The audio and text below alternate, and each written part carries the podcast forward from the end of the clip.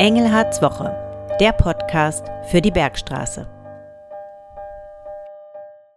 Herzlich willkommen zum Podcast Engelhards Woche. Mein Name ist Cornelia von Poser und ich begrüße Sie zu unserem Podcast für die vierte Kalenderwoche. Heute wird es unter anderem um das Thema künstliche Intelligenz gehen. Wir werden dabei der Frage nachgehen, ob künstliche Intelligenz künftig bestimmte Arbeitskräfte ersetzen kann und ob Kinder und Jugendlichen vielleicht keine Hausaufgaben mehr machen müssen, wenn sie KI einsetzen. Hallo, schön, dass Sie zuhören. Ja, heute wird es um ein echtes Zukunftsthema gehen, das mich aktuell sehr bewegt. Aber starten wir mit dem Wochenrückblick. Ja, Herr Engelhardt, wie war Ihre Woche bisher? Die Woche war arbeitsreich und ich bin ganz schön viel unterwegs. Ähm, ich war in Wiesbaden, ähm, vorgestern am Mittwoch, gestern war ich in Amorbach, dort um eine Vereinbarung zu unterzeichnen und es sind wieder relativ viele Abendstermine und wenn ich auf die nächsten Tage schaue, dann wird es noch schlimmer, denn dann kommen neben den beruflichen Abendterminen, neben den Sitzungen äh, auch die ganzen Fastnachtsveranstaltungen dazu, die ziemlich lange dauern. Und welche Themen gab es in der Kreisverwaltung? Ein großes Thema ist nach wie vor das Flüchtlingsthema. Und das hat verschiedenste Aspekte. Sie wissen, wir kümmern uns um die Unterbringung, wir müssen uns um die Unterbringung kümmern, um die Versorgung, um soziale Aspekte. Und ganz wichtig ist es, dass wir die Menschen, die hier bleiben dürfen, auch integrieren. Wir haben ein Konzept, das heißt Integrationslotsen. Äh, mittlerweile 22 Integrationslotsinnen und Lotsen haben wir im Kreis, die insgesamt 13 Sprachen sprechen. Das heißt, Menschen, die eine eigene Zuwanderungsgeschichte haben, also zugewandert waren, sich hier integriert haben und als Mittler zwischen den Migranten, die neu kommen, die unsere Kultur nicht kennen und unserer Kultur äh, und unseren Gebräuchen dienen und helfen sollen, sich zu integrieren, weil Integration natürlich am Ende wichtig ist, damit wir mit den vielen Menschen, die aus vielen Kulturen zu uns kommen, auch zukünftig gut umgehen können. Mhm, das ist eine tolle Sache. Gab es in dieser Woche schon ein besonderes Highlight? Ein ganz besonderes Highlight wird es am Wochenende geben. Da ein, ein, eines der besonderen Events im Kreis der sogenannte Courageorden. Der wird äh, vom HCV, das ist ein traditionsreicher Fastnachtsverein in Bürstadt verliehen. Äh, Bülent Ceylan hat ihn zum Beispiel bekommen oder äh, Klöckner. Also und zwar Menschen, die jeweils etwas machen, wofür man sagt, die haben Courage. Und den Courageorden 2023 wird unser ehemaliger Ministerpräsident, unser, ja, würde ich sagen, unser noch fast Landesvater. Der hat ja unser Land wirklich geprägt, Volker Bouffier, äh, bekommen. Und ich freue mich auf seinen Besuch am Sonntag. Wenn wir auf die Woche zurückblicken, weiß ich, ähm, haben Sie sich auch mit der Diskussion über die Chat-GPT ähm, beschäftigt und das intensiv verfolgt. Was war da los und was ist das genau?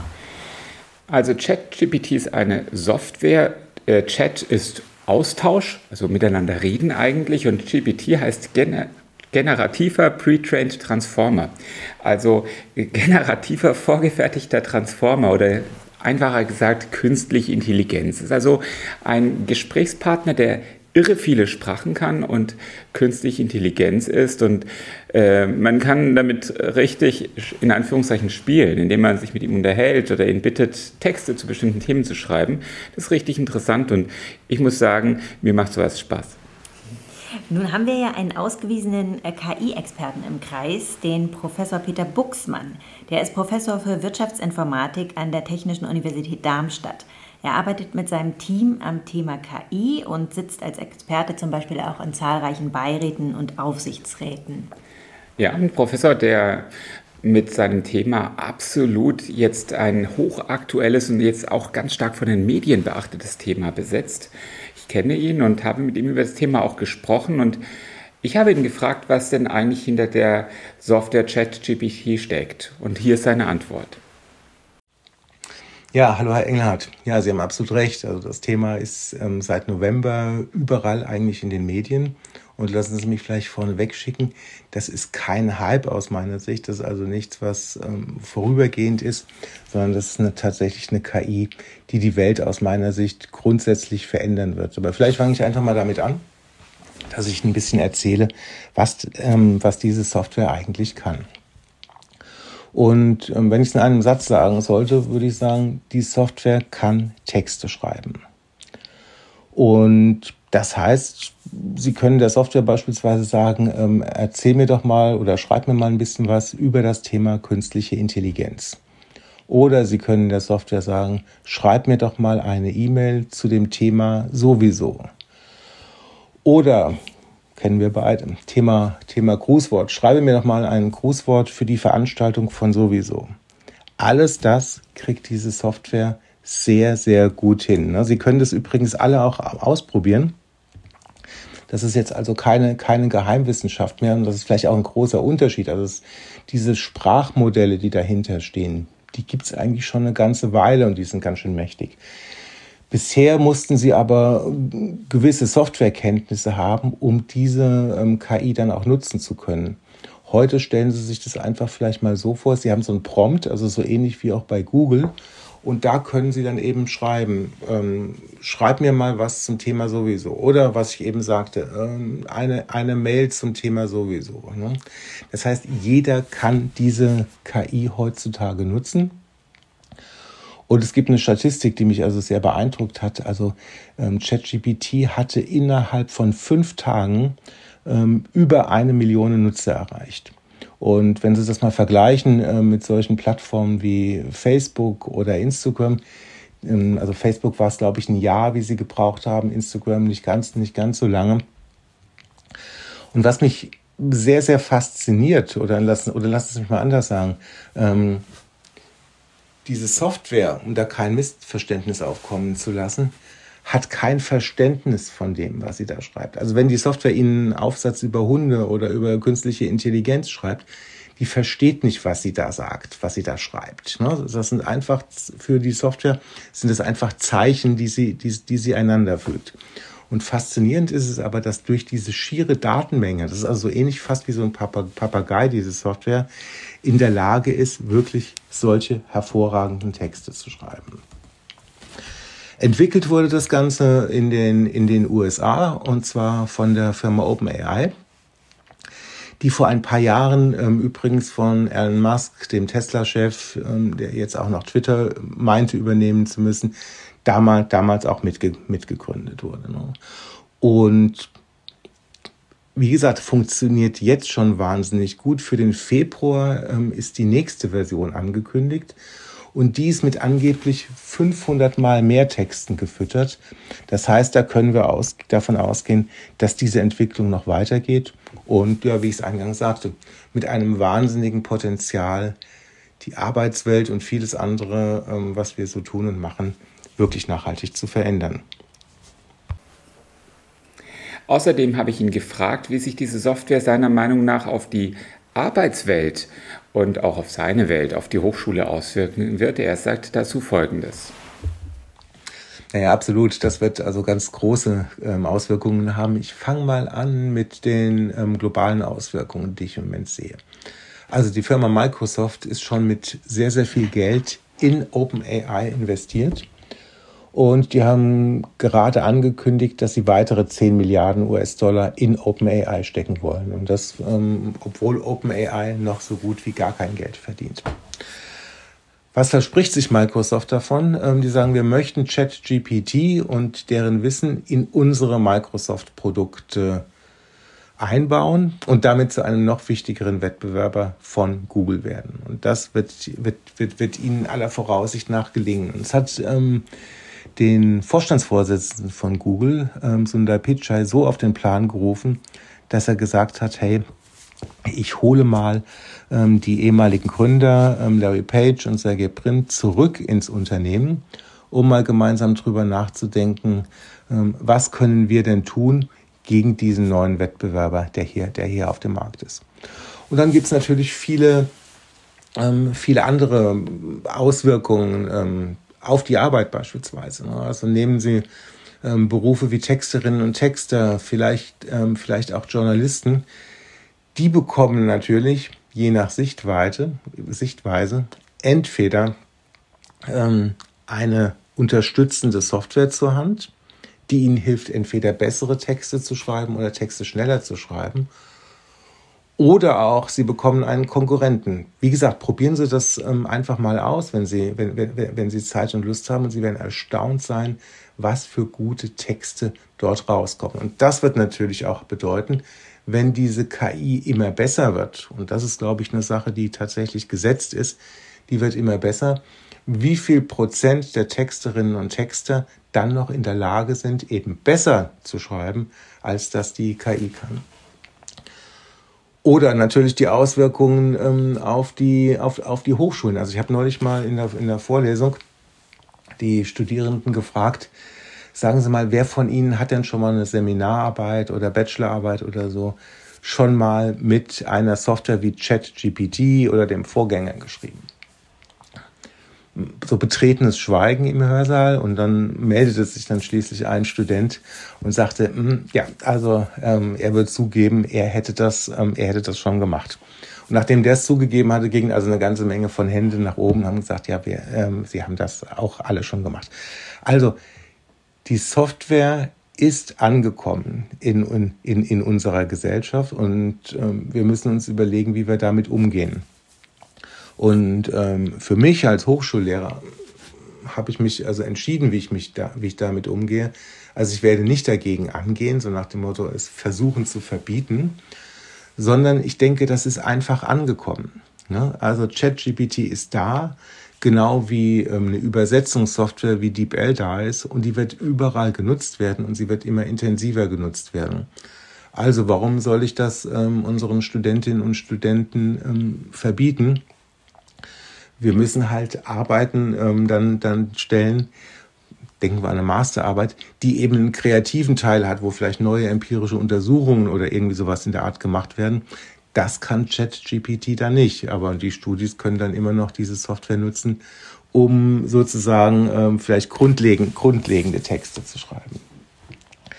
Also es wird sich wahnsinnig viel verändern an der Stelle und ich finde es immer wieder faszinierend, wie gut also wie, ähm, wie die Entwicklungsgeschwindigkeit ist im Bereich der künstlichen Intelligenz. Und da geht es um Daten. Und ähm, ich wiederhole das vielleicht abschließend nochmal.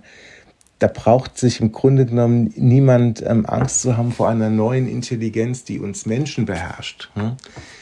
Die Software ist nichts anderes als ein Papagei. Und zwar ein sehr, sehr, sehr kluger und intelligenter und hilfreicher Papagei. Aber der wird ähm, eben tatsächlich dazu beitragen, dass unsere Welt anders werden wird und ich hoffe besser. Und teilen Sie Professor Buxmanns Vision? Können Sie sich vorstellen, dass die Entwicklungen so kommen und ähm, künstliche Intelligenz unser Leben auch sehr stark beeinflussen wird in den nächsten Jahren? Ja, vor kurzem hat ein Experte gesagt, dass die künstliche Intelligenz dafür sorgen wird, dass sich in den nächsten 100 Jahren, das ist jetzt ein langer Zeitraum, in den nächsten 100 Jahren die Technologie weiterentwickelt als seit der Entdeckung des Feuers bis heute. Das heißt, es wird äh, dramatisch starke Entwicklungen geben und ähm, ich kann Folgendes äh, als Praxisbeispiel nehmen. Ich habe als Schüler Computer programmiert, aber das ist lange her. Und inzwischen gibt es ganz neue Programmiersprachen. Ich bin diese Woche nach Hause gekommen und mein äh, Töchterchen saß da und hat äh, ähm, etwas für die Schule programmiert, eine Sprache, die ich noch nie gehört habe, Python. Und ich habe ja gesagt, ich zeige mal, wie es auch geht und habe diesen Chat-GPT gebeten, ähm, bitte mach das und das in Python. Und zack, war es da. Also ähm, äh, die künstliche Intelligenz kann eben viele Sprachen, auch Programmiersprachen. Künstliche Intelligenz wird die Medizin, äh, die Art und Weise, wie Texte entstehen, wird sehr viele Berufsbereiche verändern. In der Medizin gibt es auch schon künstliche Intelligenz zum Beispiel hat mir jetzt vor kurzem mein Arzt erzählt, dass Röntgenbilder oder Computertomographien von künstlicher Intelligenz schon ausgewertet werden. Das heißt, der Radiologe muss sich nicht mehr das ganze Bild angucken, sondern bekommt im Prinzip einen Hinweis darauf, was er sich genau angucken muss. Mhm. Ähm, nachdem wir nun diesen aktuellen Einstieg hatten, wollen wir nochmal das große Ganze betrachten, die künstliche Intelligenz an sich. Was ist das eigentlich? Wie würden Sie das definieren? Ich würde gerne noch mal einen Schritt zurückgehen. Ich habe gerade begeistert davon erzählt, was äh, so künstliche Intelligenz kann. Wenn man sich mit diesem Chat-GPT befasst, Nur als Beispiel merkt man aber auch noch Schwachstellen. Mhm. Also ganz konkretes Beispiel. Ich habe, ähm, weil ich mich ein bisschen einfach rumspielen wollte, diesen ChatGPT gefragt, ähm, was er mir zur hessischen CDU schreiben kann. Und dann hat er geschrieben, ja, die hessische CDU ist eine starke, erfolgreiche Partei und sie regiert Hessen seit dem Zweiten Weltkrieg. Das stimmt nicht. Äh, wir haben äh, über lange Strecken wurde Hessen von der SPD regiert. Und dann habe ich ähm, dieser künstlichen Intelligenz geantwortet, sorry, das stimmt so nicht. Und die sagte, äh, und die antwortete dann, ja, Entschuldigung, ich habe mich da getäuscht, aber ich bin ja auch nur ein Softwareprogramm. Und dann habe ich ihn gefragt, was denn seine Quelle ist, also wie er zu dieser Aussage kam. Und er hat gesagt, die Quellen kann er mir nicht angeben. Er wurde auf bestimmte, mit bestimmten Infos trainiert. Und ähm, das macht es schwierig, denn hätte ich das jetzt nicht gewusst, also besser gewusst, hätte ich ne, jetzt eine falsche Info gehabt und ich hätte nicht mal gewusst, wo ich es nachlesen kann, weil die Quelle gefehlt hat. Das heißt also, ähm, äh, die Informationen sind nicht unbedingt verlässlich. Und ähm, man muss noch beurteilen können, ob eine Info verlässlich ist oder nicht, bevor man sie verwendet. Und mangels Quellenangaben ist es bei ChatGPT zumindest schwierig. Und das ist eine Schwachstelle. Und na klar, der äh, kennt nur die Dinge, die ihm eingegeben ähm, wurden oder die er sich selbst aus den Infos herleiten kann. Ganz neue Entwicklungen kennt er bisher noch nicht. Und ähm, was ich denke, dass hier noch vieles passieren wird. Sehr spannendes Thema. So, und jetzt zu dem, was Sie gefragt haben. Ähm, ja, künstliche Intelligenz ist der Versuch, menschliche Intelligenz nachzubilden. Ja, was macht denn den Menschen aus? Was macht die Intelligenz des Menschen aus? Also ähm, abgesehen davon, dass wir einen Körper haben, der vor allem funktionieren muss, damit wir unsere Energie haben, das Herz muss klopfen und so weiter, ähm, agieren wir mit unserer Umwelt durch die Motorik, also durch unsere Hände und Füße. Und wir agieren durch unsere Umwelt, indem wir die Umwelt durch unsere Sinne wahrnehmen, vor allem durch die Augen, also visuell wahrnehmen, Texte lesen, Filme sehen.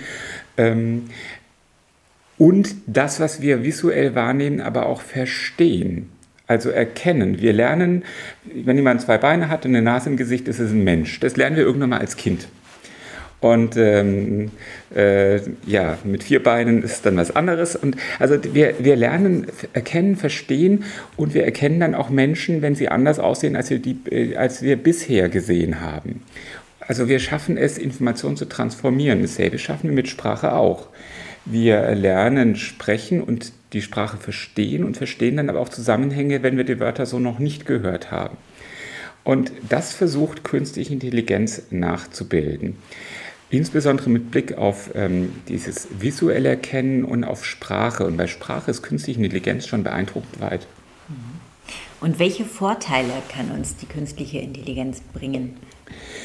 Nur die künstliche Intelligenz kann äh, uns helfen, bestimmte Abläufe zu automatisieren. Also ich bleibe beim Thema Sprache.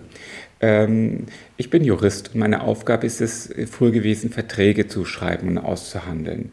Und das wird künstliche Intelligenz relativ schnell in einer sehr hohen Qualität kommen.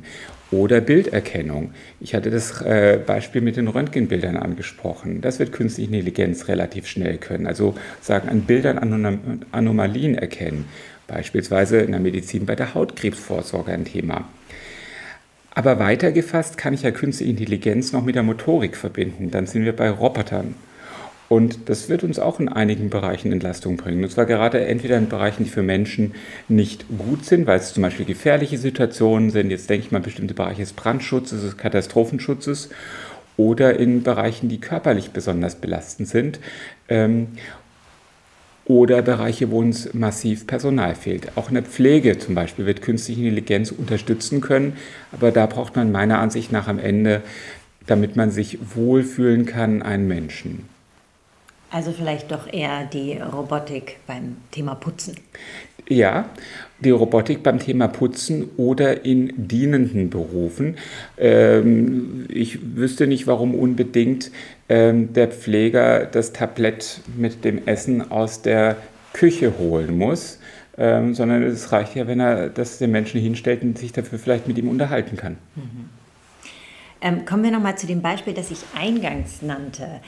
Ähm, müssen wir uns das so vorstellen, dass Kinder oder Studenten auch bald keine Hausaufgaben mehr machen im üblichen Sinne, sondern dass sie vielleicht eher lernen, Dinge zu programmieren und die KI zu optimieren? Was meinen Sie?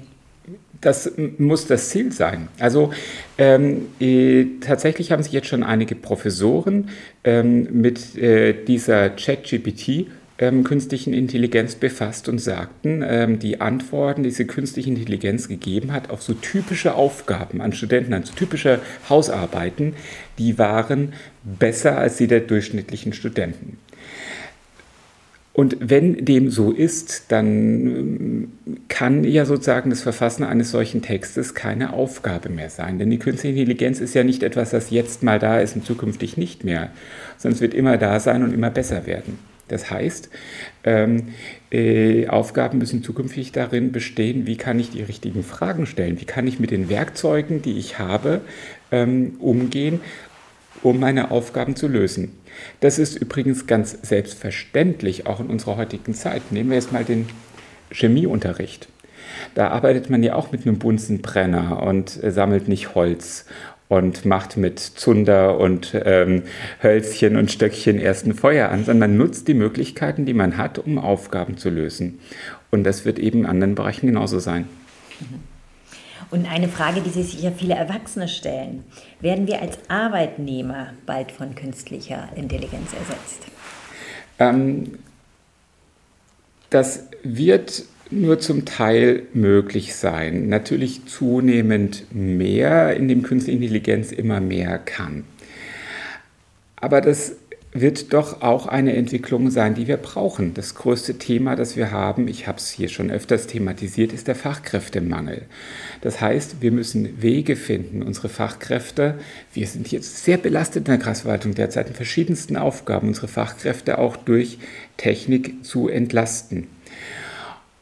Und dann braucht man aber auch kreative Problemlösungen. Man braucht Intuition und ähm, äh, man braucht auch äh, Aushandlungsprozesse, also wo Menschen etwas miteinander besprechen, miteinander verhandeln. Und ich glaube, wenn wir uns von bestimmten Routinearbeiten entledigen können, uns mehr auf Kreativität, auf Intuition, auf das Miteinander, auf das Verhandeln, auf das Entscheiden am Ende konzentrieren können, dann ist das sogar für die Arbeitnehmerinnen und Arbeitnehmer ein Gewinn. Wunderbar, vielen Dank für das Schlusswort. Damit beenden wir unseren Podcast für heute. Wenn Sie Fragen haben oder Themen, die wir bei Engelhards Woche behandeln sollten, dann senden Sie uns diese gerne, entweder über Facebook oder über die E-Mail-Adresse podcast.kreis-bergstraße.de. In der kommenden Woche sind wir dann gern wieder mit einem Podcast für Sie da. Bis dann, ich wünsche Ihnen ebenfalls eine gute Woche, bleiben Sie gesund und besonnen.